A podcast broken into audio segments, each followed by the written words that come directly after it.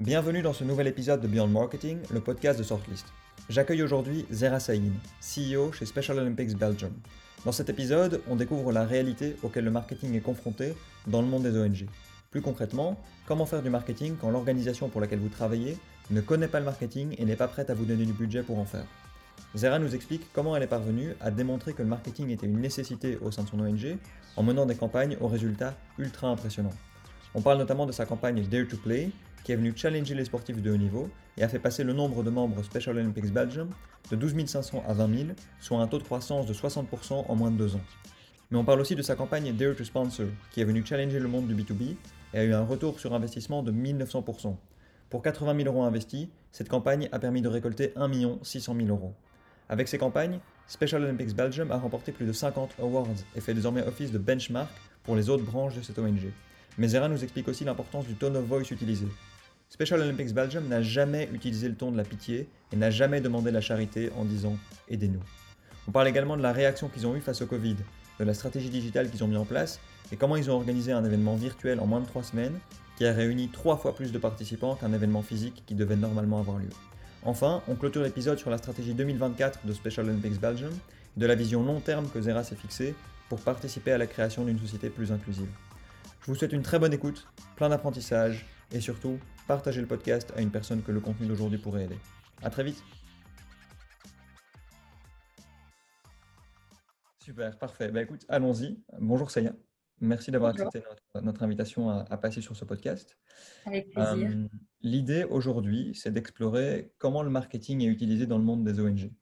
Parce que je ne sais pas si tu as aussi cette impression, mais j'ai un peu l'impression que, que, le marketing n'a pas très bonne réputation. On a un peu l'impression que c'est quelque chose de, qui va manipuler les gens, etc. Alors que c'est quelque chose de neutre qui peut aussi servir à faire des choses positives.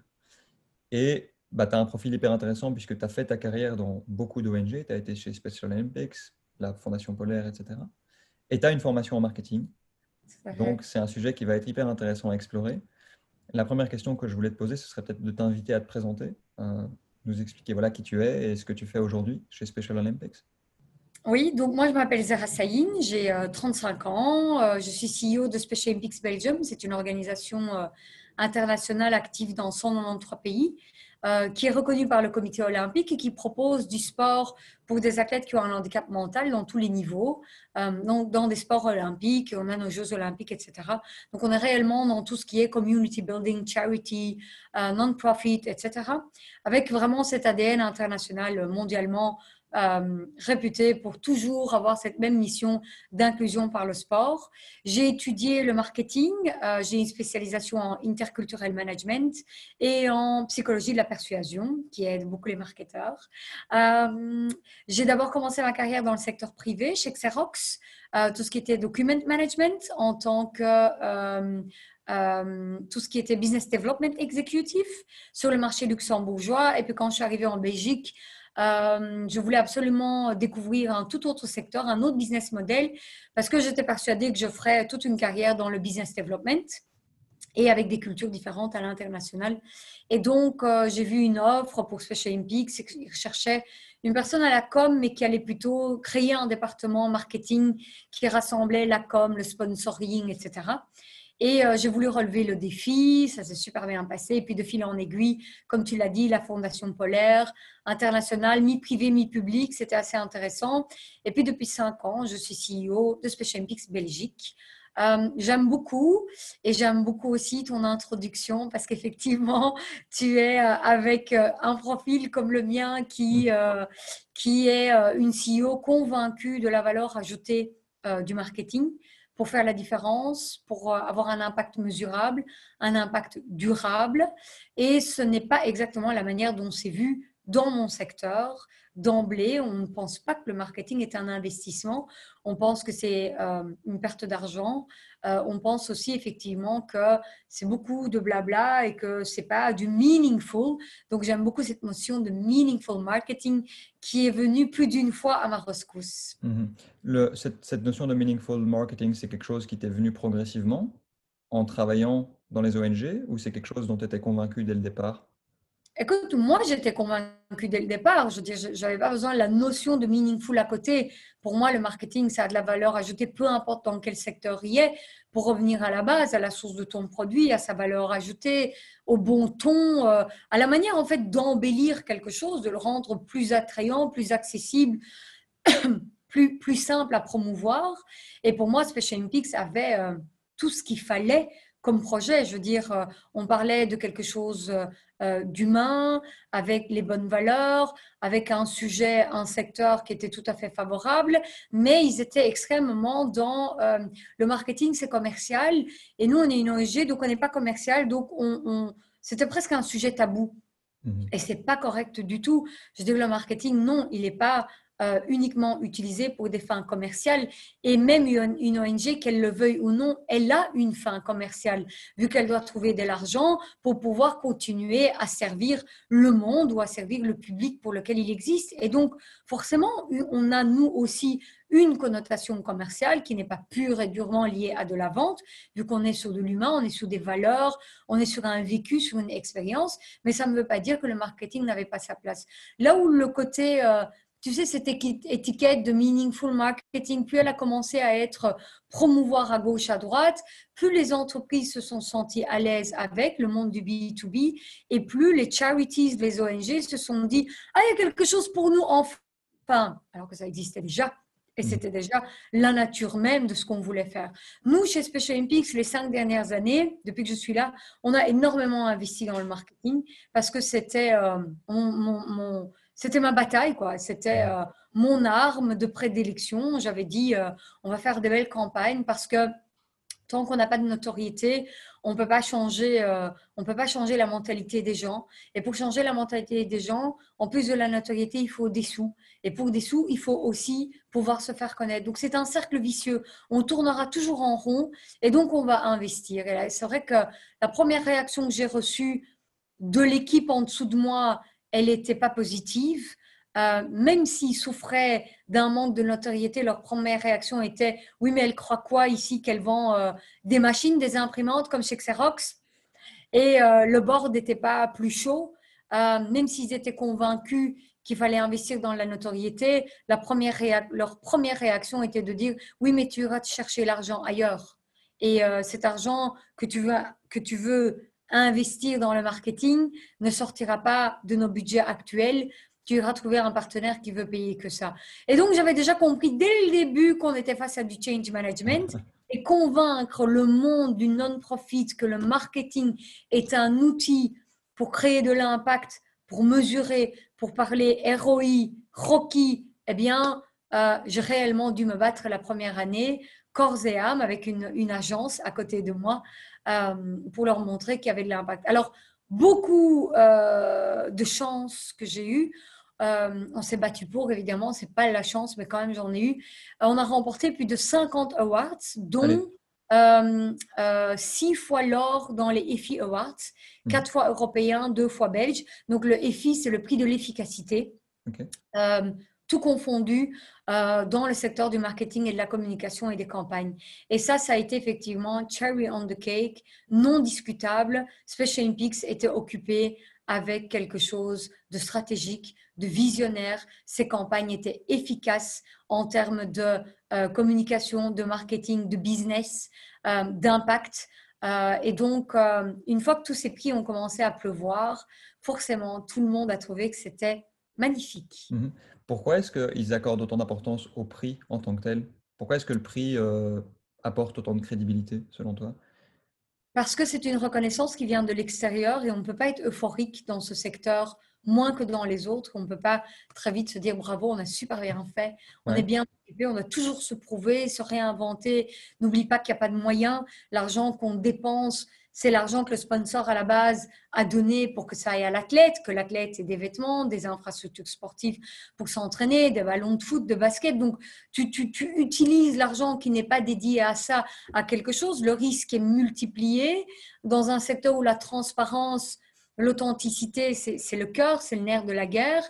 Et donc, on prend un risque supérieur. Et donc, le fait d'avoir une reconnaissance extérieure, c'est prouver à ton sponsor que ce que tu as fait, était intelligent. on n'a pas utilisé ton argent pour quelque chose qui ne rapporte pas. Et quand ce prix est là, c'est aussi une visibilité pour le sponsor dont il peut profiter. Et il peut dire, vous savez, on en a fait partie, nous, de cette success story. C'est un success case. Et nous, on était dedans. Et donc, euh, ça montre de un que le monde du B2B euh, est occupé avec quelque chose d'impactant et de mesurable. Euh, ça montre pour nous qu'on a fait le bon choix d'investir leur argent là-dedans. Et ça crée un podium qui vient de l'extérieur et pas de nous-mêmes pour nous féliciter nous-mêmes, parce que ça, c'est quelque chose qui est complètement banni dans le monde des ONG. Tu ne t'auto-félicites à aucun moment, en fait. Même mes plus beaux succès, ça a été, euh, euh, tu sais, dans le privé chez Xerox, on te félicitait pour un contrat de plusieurs centaines de milliers d'euros ou d'un million. Euh, 30 euh, minutes, on mhm. se pétait le champagne et puis c'était bon, alors c'est quoi ton nouveau target? Euh, Ici, c'était encore moins. Ici, euh, une très, très, très belle réussite. elle est félicitée trois minutes et la quatrième minute, on dit surtout pas tomber dans l'euphorie, on a encore beaucoup à faire, on doit changer des vies.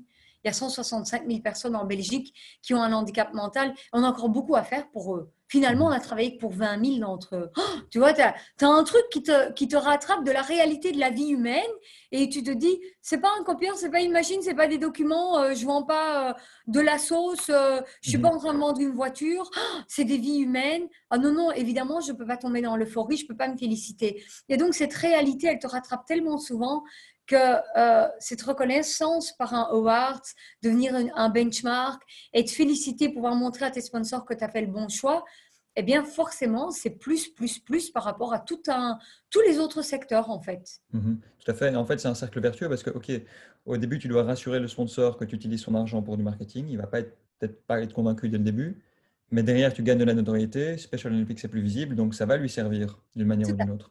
Tout c'est vraiment de la vision. Exactement. Et c'est cette première phase qui est épuisante. Et euh, pour être tout à fait honnête avec toi, et si ça peut servir aux autres ONG, euh, je n'ai pas trouvé euh, la potion magique qui fait que les sponsors payent avant.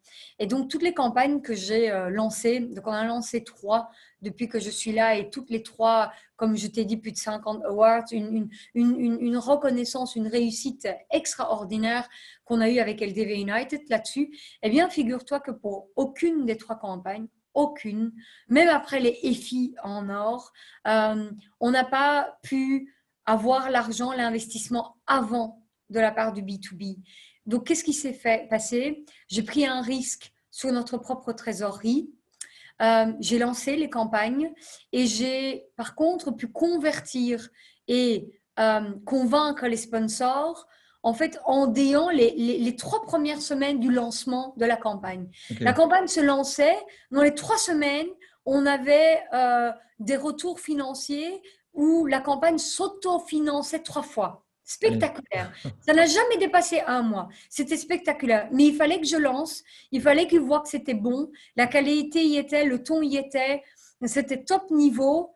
Et là, ils payaient. Mais pas à l'inverse. Et ça, je crois que toutes les ONG doivent le comprendre. Et surtout toutes les agences qui encadrent des annonceurs comme des ONG doivent comprendre que le schéma est inversé. Euh, dans n'importe quel secteur, tu as d'abord ton argent et tu lances ton campagne, ta campagne. Ici, on lance la campagne et on, se bat à la première minute que la campagne est lancée. D'ailleurs, on, a rentré des, des cases, on mesurait ça. Euh, c'était mon agenda avant, pendant le lancement, après. Et tu vois que les trois premières semaines, euh, le nombre de leads qui ont été générés, le nombre de coups de fil, de rendez-vous face-to-face explose en fait. Mmh. Et on, cannibalisais l'entièreté de mon agenda autour de ça. Et on avait les campagnes qui s'auto-remboursaient euh, trois fois facilement dans le mois. Mais il nous est arrivé d'avoir des facteurs de remboursement, d'autofinancement en fait supérieur où on a investi 80 000 euros pour la dernière campagne qui était Dare to Sponsor, le nom était très clair, mhm. et euh, on a récolté 1 600 000 euros. C'est énorme. C'est, il y a moyen, faut pas perdre espoir, euh, mais il faut pas se voiler la face. On est un secteur différent, avec très peu de moyens, beaucoup plus d'ambition, du coup beaucoup de frustration parce que les moyens n'y sont pas, alors que toi, tu as un message qui sonne plus juste. Et il faut pas se voiler la face. Le cycle euh, de, de, mise en place de lancement, mais aussi le cycle de vente est complètement inversé en fait. Et ça, le temps que tu le, tu le comprennes et que tes agences comprennent autour de toi, euh, tu perds aussi du temps. Ouais. Ouais, ouais, c'est clair que ça n'a pas dû être évident de débarquer euh, dans ce milieu et de, s'adapter à ce, fonctionnement-là. Euh, est-ce que tu pourrais nous parler un peu plus de ces campagnes, puisque tu nous dis que voilà, vous avez eu des, des résultats assez impressionnants. Est-ce que tu peux nous les expliquer un peu plus en profondeur? En 2014, moi, je gérais tout ce qui était Europe-Eurasie pour Special Donc, avant de devenir CEO de la Belgique, j'avais un rôle de Chief Marketing and Sponsoring Officer pour 58 euh, euh, délégations. et à ce moment-là, on a créé une campagne qui était avec, et peut-être que tu l'as vu ou que les auditeurs s'en souviennent, avec Kevin De Bruyne, Kim Gevart et Jean-Michel Sèvres, à qui on avait mis les yeux d'un autiste. Euh, lourd en plus. Et euh, le slogan, c'était euh, Est-ce que vous seriez toujours fan de moi si j'étais comme ça? Et euh, ça a été une, bombe sur le marché parce que Special Olympics n'a pas clémé la campagne. Elle a été lancée par Kevin De Bruyne, par Jean-Michel Sèvres et par Kim Gewart sur leurs propres réseaux sociaux. Et 24-48 heures après, on clémait et on expliquait que, en fait, on voulait changer les mentalités autour des sportifs avec un handicap mental. Ce prix a reçu, cette campagne a reçu euh, euh, plus de, plus de 18 prix, Lyon, un Lyon à Cannes, etc. Donc vraiment, on était dans du très high level, des prix aux États-Unis, on s'est retrouvé sur des podiums. Et le but était en fait de toucher euh, un très grand public en Belgique pour qu'ils viennent assister à des Jeux européens qu'on organisait donc dans le temps à Anvers pour faire connaissance avec ce public. Et c'était l'unique objectif en fait, c'était amener les gens jusqu'à un événement pour qu'ils découvrent ce qu'en fait ces gens faisaient. Qu'est-ce qui fait finalement un handicapé mental euh, quand il joue au foot? Il joue comment au foot, au basket? C'est quoi euh, le tennis de table pour lui?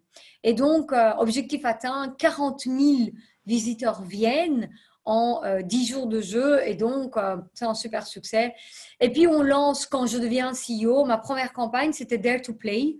Euh, et Dare to Play Unified, en fait, c'était un message à tous les sportifs amateurs, leur demander d'oser jouer au sport avec nous. Pourquoi toi, si tu fais du sport dans une euh, équipe de foot ou si tu es euh, inscrit dans un club de fitness ou dans un club de natation, pourquoi il ne pourrait pas y avoir à côté de toi une personne avec un handicap mental qui lui aussi fait la même chose que toi? Est-ce que tu oses pratiquer du sport dans la même salle de sport ou dans la même équipe avec quelqu'un. Et quand on a lancé cette campagne, on n'a pas challengé le grand public qui était en fait notre notre interlocuteur final, on a challengé euh, euh, les Diables Rouges et on a challengé euh, des sportifs de très haut niveau. Et même Michael Phelps a participé en disant, moi je trouve ça extraordinaire, il faut faire de l'unifié. Donc depuis les États-Unis, on avait cette vague parce que c'était une campagne réseaux sociaux uniquement. c'était extraordinaire parce que une fois qu'on a lancé la campagne, figure-toi que euh, cinq jours plus tard, Roberto Martinez a une conférence de presse et il doit annoncer son équipe, sa sélection pour un match euh, international. Et là, euh, il, donc il donne les noms des joueurs et puis il dit, en pleine conférence de presse, il dit, And now I would like to announce eight other players. Et là, il donne des noms, mais complètement inconnus par tout le monde et tous les journalistes qui se regardent en disant, qui Qui? Christophe Tay, c'est qui? Et c'était huit athlètes Special Olympics. Incroyable. Et ça, c'était extraordinaire. Et puis, il se tait. Et il dit plus rien. Et de nouveau, on laisse passer quelques heures. Le lendemain, on dit, voilà la campagne Play Unified. C'était dans tous les journaux, c'est dans toutes les télévisions.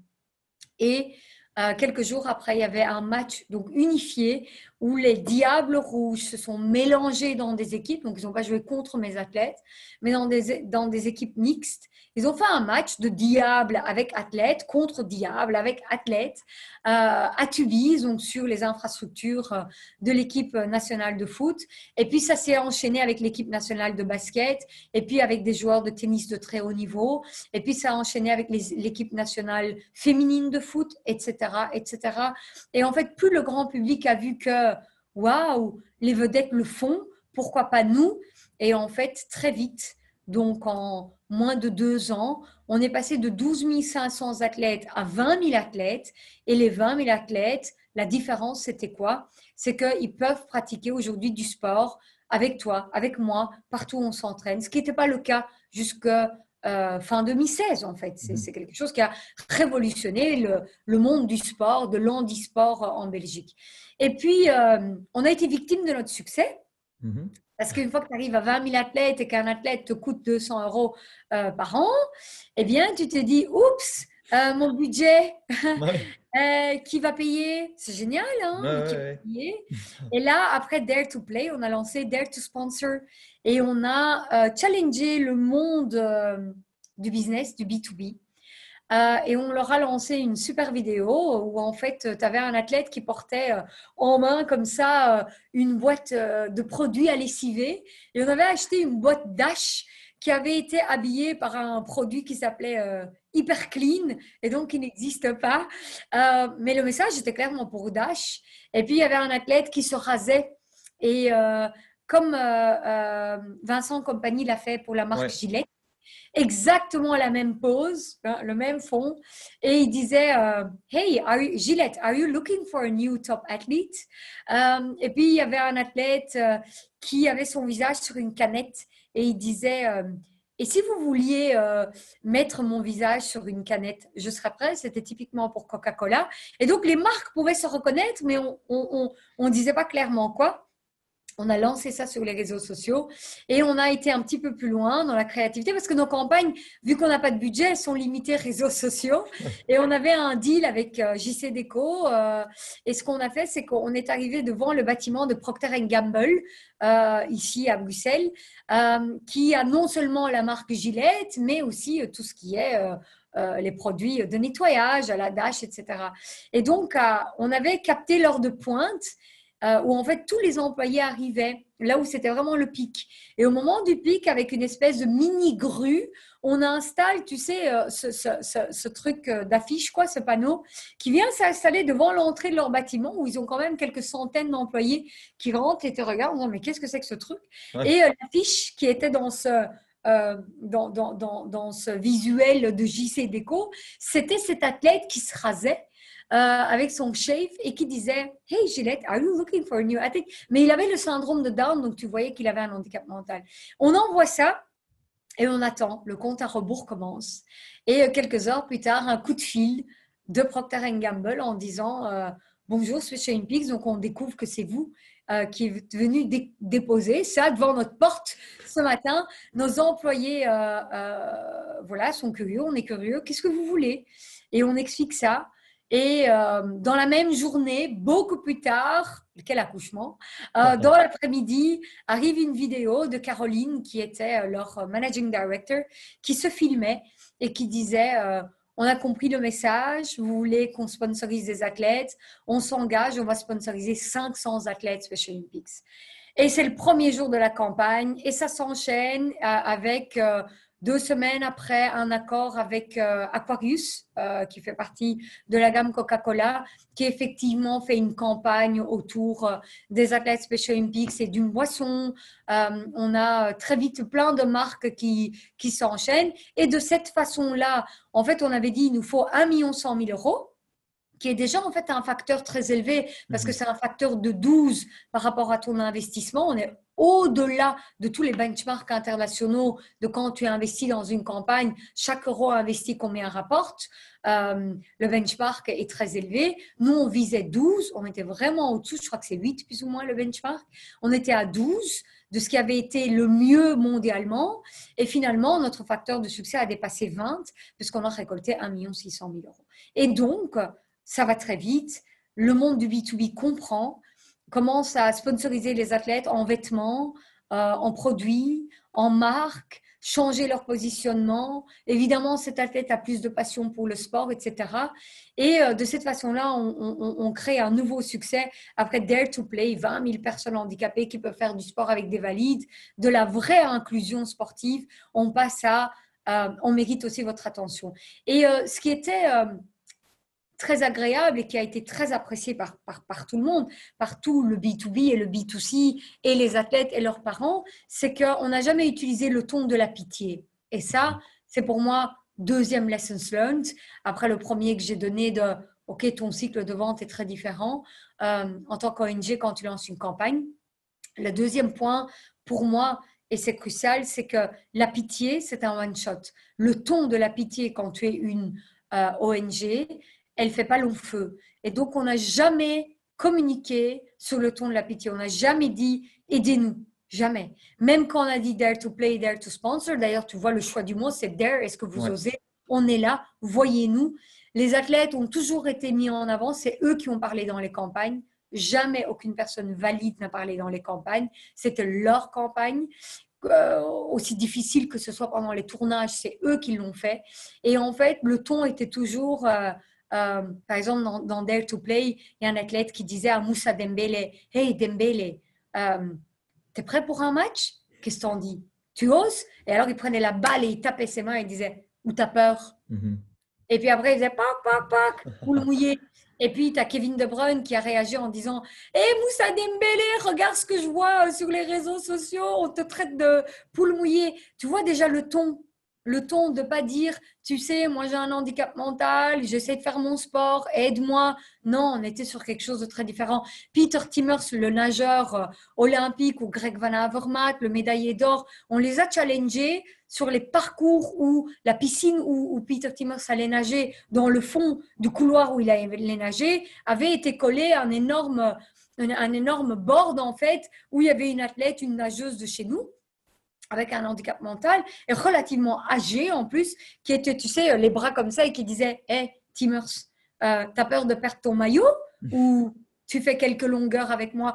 Tu vois, c'est déjà ça, c'est voilà, tu mises pas ta communication sur, la pitié parce que la pitié, ça fonctionne une fois et si c'est pas la misère, ça fonctionne pas. Donc on est parti sur quelque chose qui était aussi très osé, très différent. Idem pour Dare to Sponsor.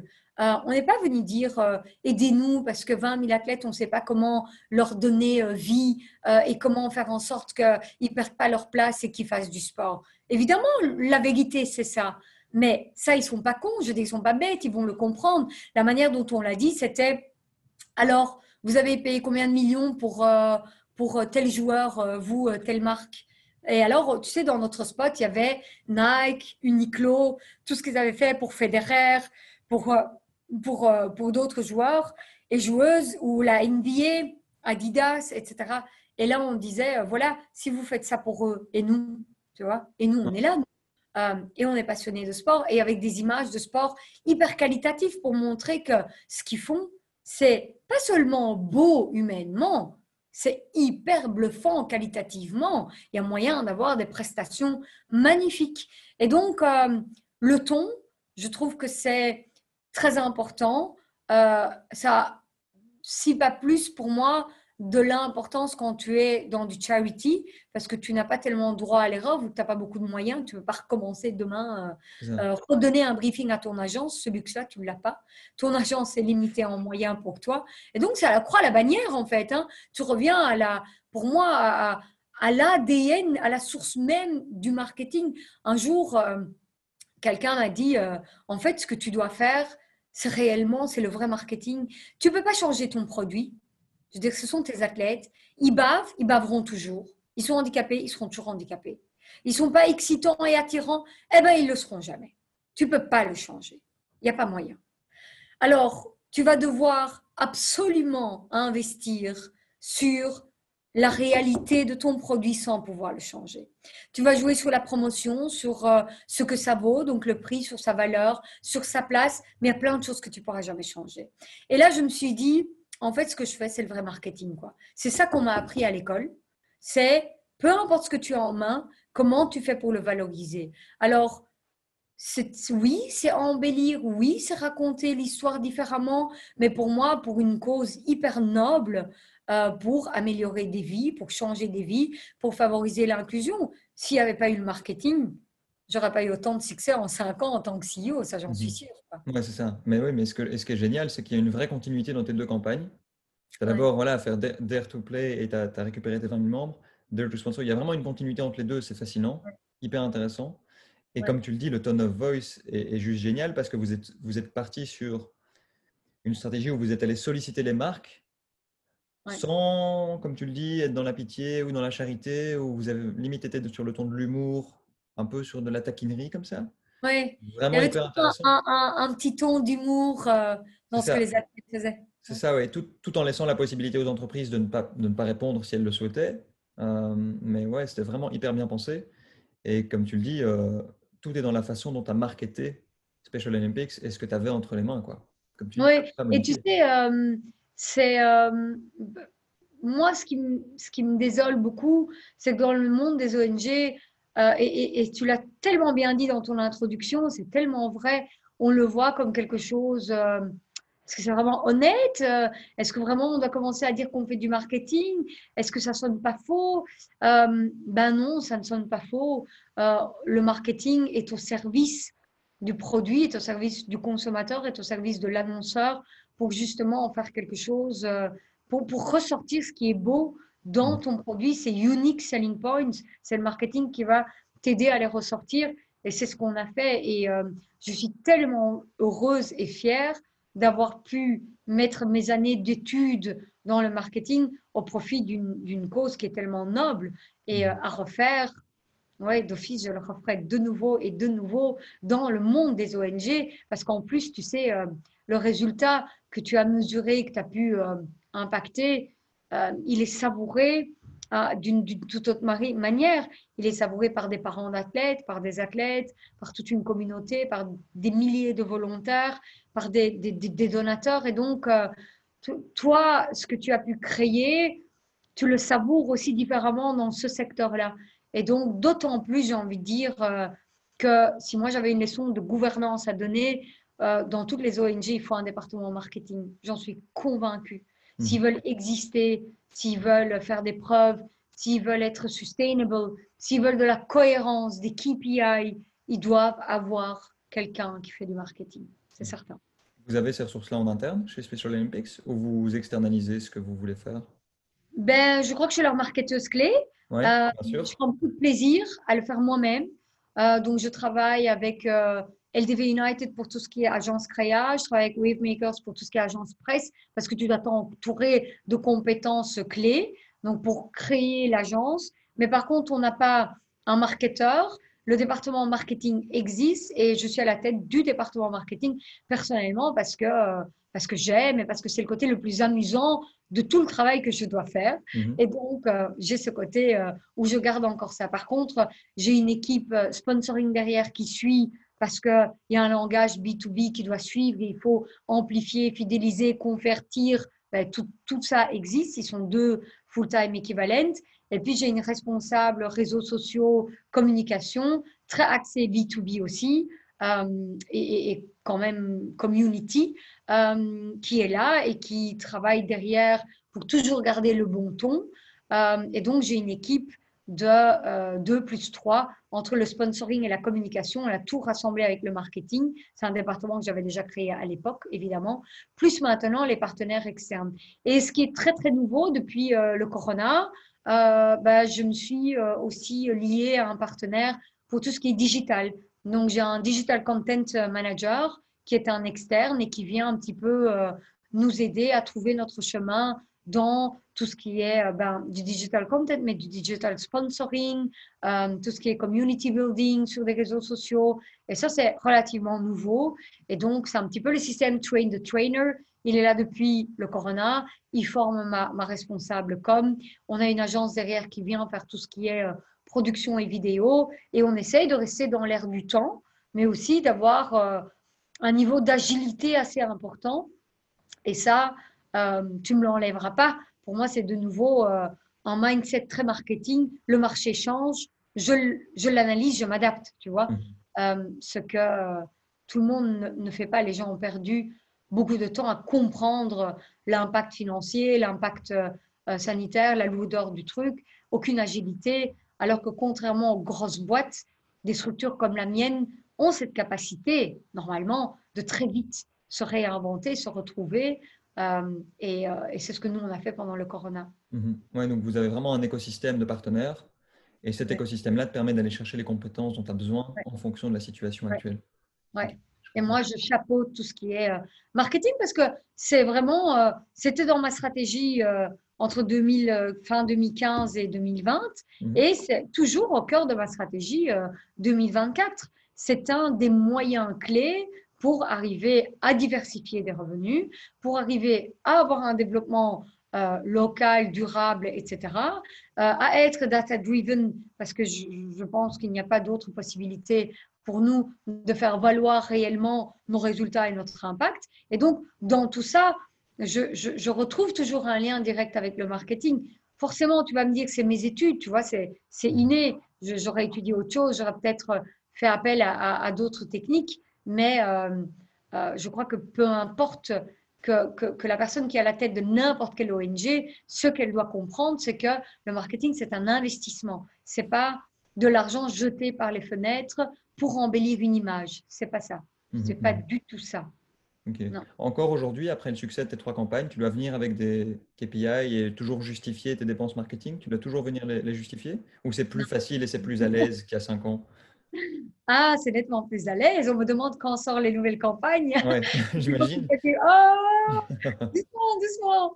Euh, on se calme. Il y a une logique, il y a un temps, il y a un temps de maturité. Euh, il, y a, il, y a, le ton, il y a, il y a, la cohérence et, euh, et on est toujours très impatient de lancer des campagnes. C'est beaucoup, beaucoup plus facile. il y a en fait une ligne budgétaire qui n'existait pas, qui existe maintenant. Et cette ligne budgétaire, c'est marketing et, et, campagne. Et déjà ça, c'est un énorme succès.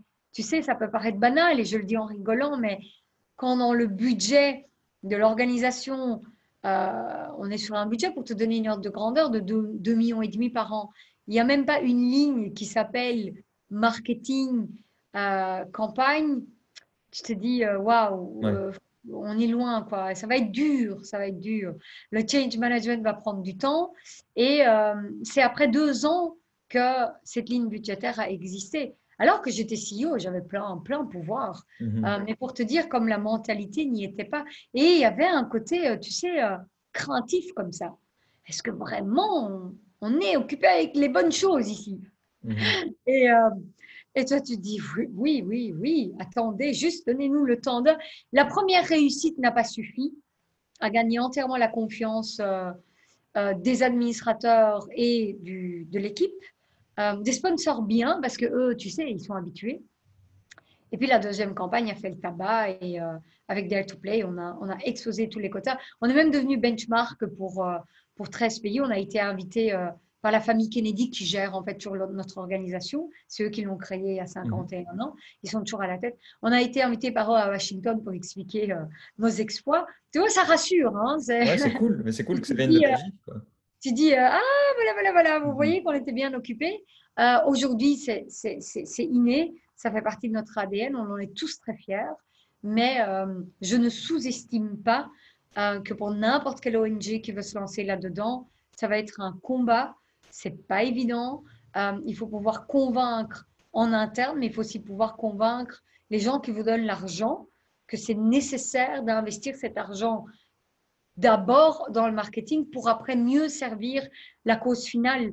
Et hum, c'est aussi un changement de mentalité pour celui qui a donné l'argent, qu'il soit sponsor, qu'il soit un subside. Il n'existe pas de subside pour la stratégie. Hein. Mhm. Il n'existe pas de subside en Belgique ni au niveau européen, de gens qui vous disent, allez, moi je te donne 100 000 euros ou 50 000 euros, investis un petit peu dans la campagne, la notoriété et tout ce qui est stratégie. Il n'y a pas. Et donc, déjà, ça prouve que on n'est pas dans un monde qui favorise ce type de, tu sais, de, de, de, mentalité, d'approche. Et donc, il faut convaincre beaucoup de gens. Euh, mais une fois qu'on y arrive et qu'on y a goûté, comme je dis, euh, the floor is yours. Et, euh, et c'est très meaningful. Et je trouve aussi, tu, tu l'as certainement remarqué, on parle tellement, tellement plus de projets autour de valeurs sociétales qui est lancé dans le monde entier.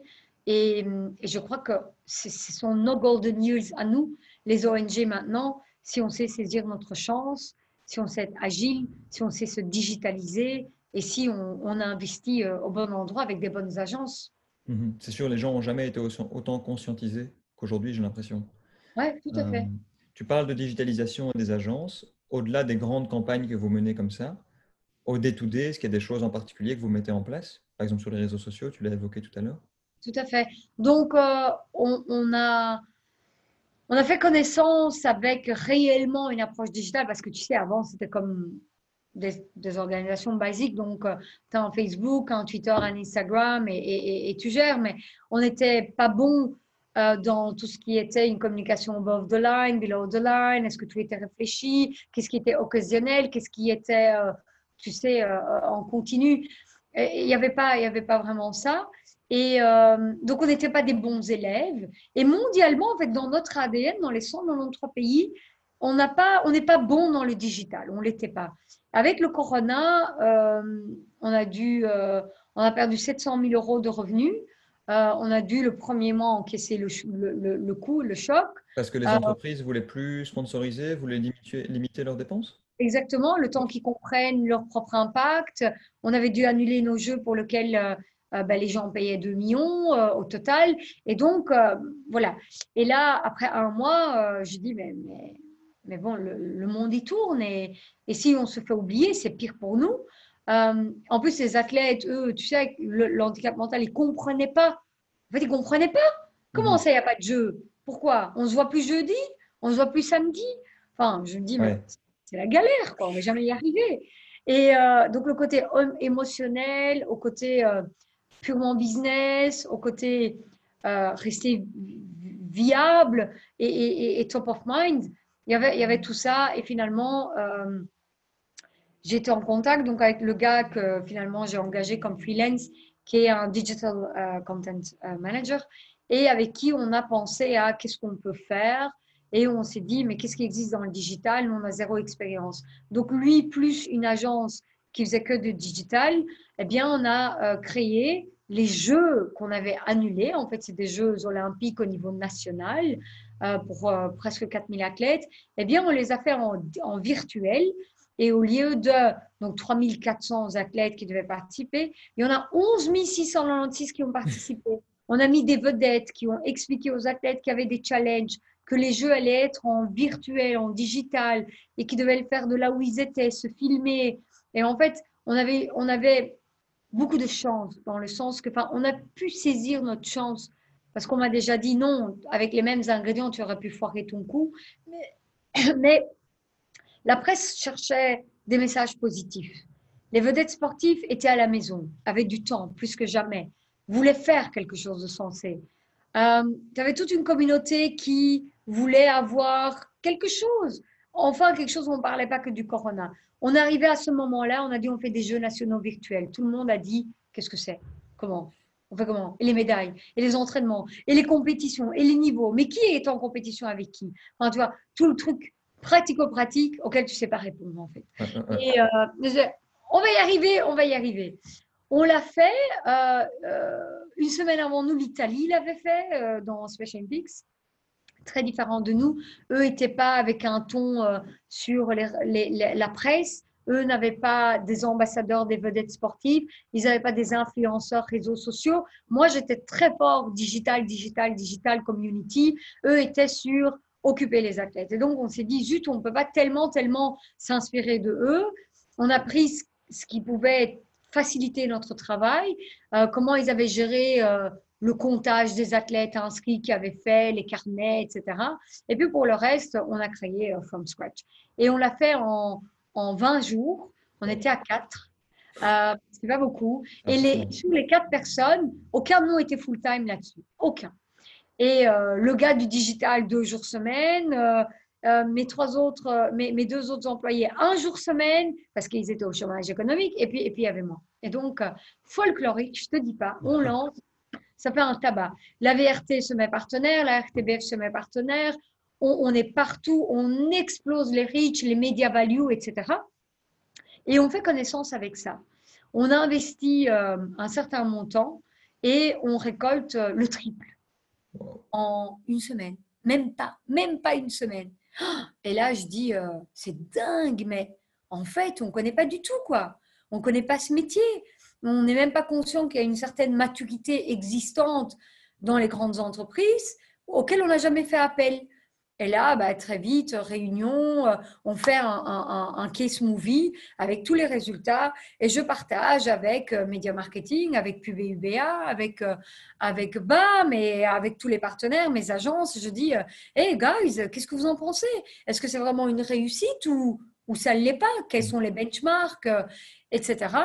Très vite, ils concluent tous que c'est largement une belle réussite. Très vite, je me retrouve à donner des explications sur notre case à plein d'autres pays Special Olympics environ une vingtaine, et puis ça devient 50. Et je me dis, merde, on était bien occupés en fait. Et, euh, là, on s'est dit, euh, eh bien, ça ne peut plus être une alternative. Tu sais, parce qu'on l'a fait dans l'urgence pour proposer une alternative aux athlètes qui ne comprenaient pas que c'était annulé et aux sponsors pour rester top of mind. Et que la communauté voit qu'on est là. Et puis, on s'est dit, non, en fait, ça ne peut pas être une alternative. Dorénavant, et c'est noir sur blanc dans la stratégie 2024 et il y a une ligne budgétaire dans le budget. Euh, il y a tout ce qui est virtual activities. Donc tous les mois, on lance des activités virtuelles, digitales, donc où les athlètes reçoivent des défis sportifs, des entraînements sportifs. On leur montre, on filme, il y a des vidéos, il y a des vedettes, il y a des influenceurs social médias, il y a la presse qui va à la rencontre de l'émotion, où ils vont filmer une vedette qui, qui, se met ensemble avec un athlète pour faire cet, exercice ensemble. Et euh, il y a du CSR, les entreprises avec leurs employés à distance peuvent faire les mêmes exercices, se filmer donner des messages d'encouragement aux athlètes qui en ont besoin, parce que de nouveau, ils ne comprennent pas. C'est trop long pour eux, cet isolement social. Et donc, l'un dans l'autre, on a créé euh, tout un nouveau département qui n'existait pas chez nous. Et donc, chaque semaine, les jeudis, on a une réunion qui s'appelle Virtual Activities. Et toute l'équipe est là-dedans avec euh, le responsable logistique, le responsable events, la responsable com, sponsoring. Et tout le monde participe à cette réunion parce que c'est devenu euh, tout à fait normal pour nous de le faire. Alors, je ne dis pas qu'on a toute l'expérience. On est encore très, très impliqué. On outsource beaucoup. Mais ça fait partie dorénavant de ce qu'on fait, de ce qui est normal pour nous de faire. Et puis, tu sais, euh, tu te rends compte que euh, logistiquement parlant, tu es limité à 3400 athlètes, mais sur du digital, on en a eu en une fois sur deux jours 11 696. Alors imagine ce qu'on peut faire euh, sur la durée si c'était répétitif tous les mois, un nouveau sport, tous les mois une nouvelle vedette, tous les mois un nouveau influenceur, réseaux sociaux, tous les mois des nouveaux sponsors qui claiment, tous les mois du CSR, à mon avis, oui, il y a un potentiel mhm. pour euh, complètement exploser les quotas. Mais on apprend, c'est nouveau. D'autant que là, vous l'avez fait dans l'urgence, sans être à temps plein, avec des ressources limitées. Et vous avez quand même eu des résultats assez impressionnants. Donc, euh, c'est pour ça que maintenant, c'est continu et, et réellement, chaque semaine, des réunions là-dessus, des tournages qui se font toutes les trois semaines. Euh, c'est un investissement, c'est un choix. Et puis, euh, de toute façon, la réalité, c'est que moi, mon public cible est trop fragile. ils ont plein d'autres maladies développées à cause ou à côté de leur handicap mental. Et donc, je peux déjà pas les prendre sur un terrain sportif et faire un événement. Donc, qu'est-ce qui me reste? Je dis, mhm. je dois quand même avoir une nouvelle offre à proposer. Et donc, je ne peux pas uniquement demander aux gens de se mobiliser alors que les athlètes ne sont pas là. Donc, être créatif, certainement. Faire appel au digital qui coûte moins cher, mais qui a des résultats nettement supérieurs à ce qui se fait dans le standard. Enfin, je veux dire, dans une activité physique de masse, euh, on est tout à fait gagnant là-dedans et puis on, vit, on est là, on se montre, on fait quelque chose euh, qui a du sens et qui peut être mesuré. Mmh. Donc, euh, je suis ravie d'avoir découvert le virtuel grâce au Covid. Quoi. Ouais, j'imagine bien. Tu as parlé de 2024, ta stratégie 2024. En, en, préparant cette interview, j'ai un peu regardé ton profil LinkedIn et j'ai vu que ton horizon de temps, c'était 2015-2020. Mmh. On est en 2020. Euh, quelle est la stratégie? Comment est-ce que tu vois les quatre prochaines années pour Special Olympics? Est-ce que tu as déjà des idées, des choses que tu veux mettre en place? À part ah, oui, oui. qu'on vient, de bien sûr. On a, on a, on a euh, écrit et terminé la stratégie 2024. Euh, en fait, je mettais les building blocks depuis plus d'un an, où j'avais déjà dit que les, les, les les piliers, c'était le sport, la santé, l'éducation. Et puis, on a sorti un mémorandum il y a plus d'un an. Et avec ce mémorandum, on a commencé à aller vers un impact local, responsabiliser les villes et les communes, les politiques euh, sur leur rôle pour que ça devienne normal euh, de parler du handicap mental dans le sport, dans la santé, dans l'enseignement, rassembler des classes d'école primaire avec euh, des enfants qui ont un handicap mental. Tu sais, vraiment de plus en plus normalisé pour la mmh. durabilité. Tout ça, donc, je mettais déjà en place. Et puis, une fois que les contrats ont été signés, aussi avec des partenaires médias pour quatre ans, euh, tout, était là. Donc, les piliers sont effectivement le sport, la santé et l'éducation. Et à côté de ça, on parle beaucoup de diversifier les revenus parce que, comme tu l'as entendu, on est très bon dans le B2B. Il faut qu'on aille vers du mass market, il faut qu'on aille vers du B2C, tout ce qui est crowdfunding, etc. Et là, on va se faire accompagner par des partenaires médias un peu comme ce qui se passe pour, euh, à notre échelle évidemment, mais pour un Télévis, un Rode Neusendag, un Cap 48, euh, ce vers quoi on veut aussi aller petit à petit pour diversifier le revenu, comme je disais, mais aussi la digitalisation. On parle aussi développement local, les villes, les communes qui doivent recruter des athlètes localement, qui doivent les mettre en entraînement et puis les préparer, les envoyer vers nous pour que nous, nous, on leur fasse vivre des Jeux olympiques.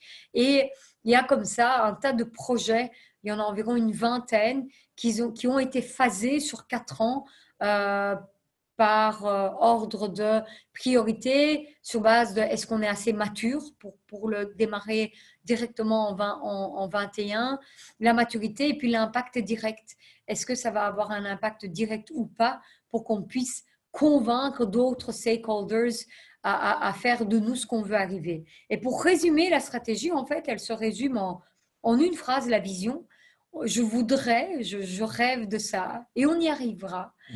euh, c'est devenir acteur du changement en Belgique euh, pour tout ce qui touche à l'handicap mental dans le domaine du sport, de la santé et de l'éducation. Acteur de changement, pourquoi? Pour avoir une société plus inclusive où les personnes avec un handicap mental vont jouer un rôle actif. Je vais donner un exemple.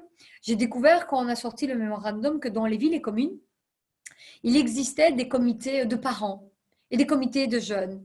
Est-ce que tu crois que dans un seul de ces comités, il y a un jeune avec un handicap mental qui s'exprime pour sa population, sachant qu'il y a 165 000 personnes dans notre pays qui ont un handicap mental et qu'un million de Belges connaissent la problématique?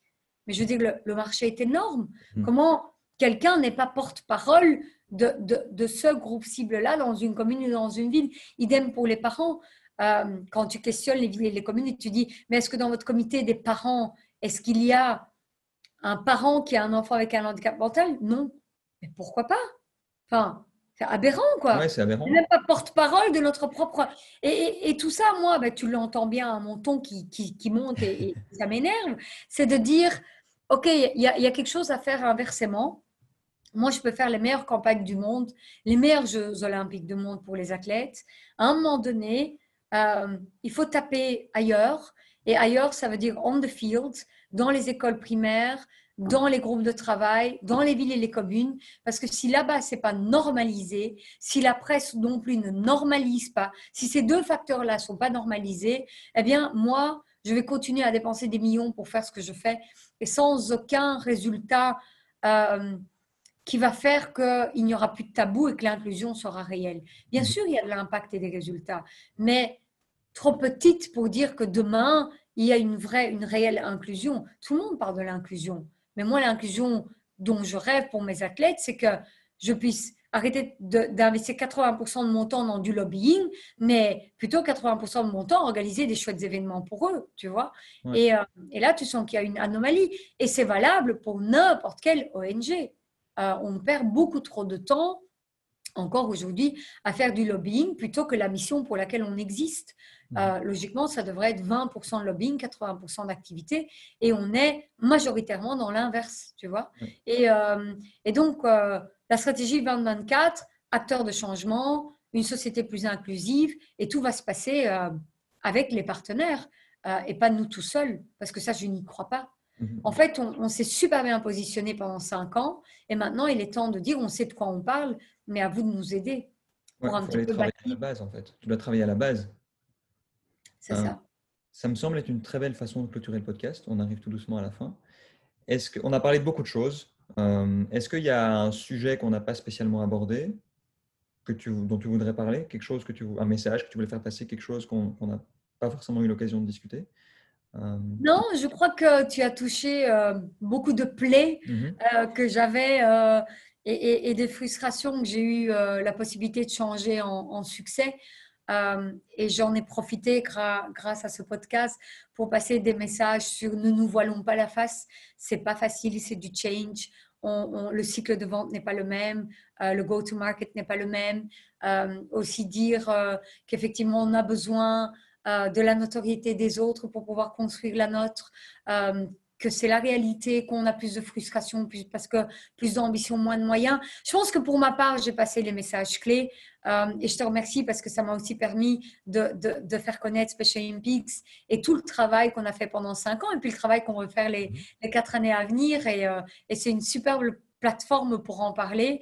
Euh, le monde des ONG doit encore beaucoup faire connaissance avec le monde du marketing, mais je crois que les gros decision makers, les grosses entreprises ont le pouvoir, ont la force, ont les moyens de peut-être un petit peu accompagner les ONG à trouver leur chemin, à faire connaissance avec le marketing.